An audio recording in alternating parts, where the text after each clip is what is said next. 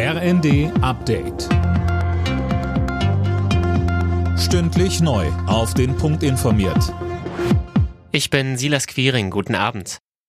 Zusammen mit anderen europäischen Ländern will Deutschland der Ukraine mindestens 100 Leopard 1 Kampfpanzer liefern. Das hat Bundesverteidigungsminister Pistorius bei einem Überraschungsbesuch in Kiew gesagt. Die ersten Panzer sollen demnach in den nächsten Monaten eintreffen, zusätzlich zu den neuen Leopard 2 Modellen. Bei NTV bekräftigte Pistorius, Kampfjets kommen für ihn weiter nicht in Frage, aber wir haben die Aufgabe, gemeinsam mit den anderen Partnern, dass die Luftverteidigung aufrechterhalten bleibt. Das heißt, durch Lenkwaffensysteme, durch Munition, durch Ersatzlieferung für ausfallendes Gerät.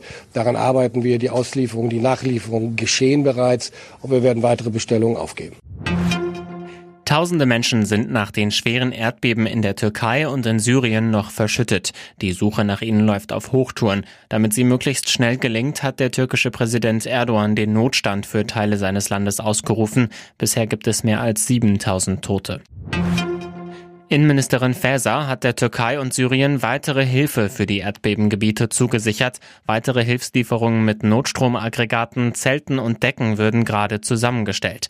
Am Mittag ist ein Team des Technischen Hilfswerks in das Katastrophengebiet aufgebrochen. THW-Präsident Gerd Friedsam. Hier geht es um Trinkwasserversorgung, um die Wiederherstellung der Elektroversorgung und weiterer Dinge, die dringend nach einem solchen Erdbeben benötigt werden. Und es ist kurzfristig dann zum Abruf bereit, wenn die türkische Regierung diese Mittel dann auch tatsächlich abruft. Für Zweitligist SV Sandhausen ist im Achtelfinale des DFB-Pokals Schluss. Die Mannschaft unterlag Vorjahresfinalist SC Freiburg 0 zu 2. Alle Nachrichten auf rnd.de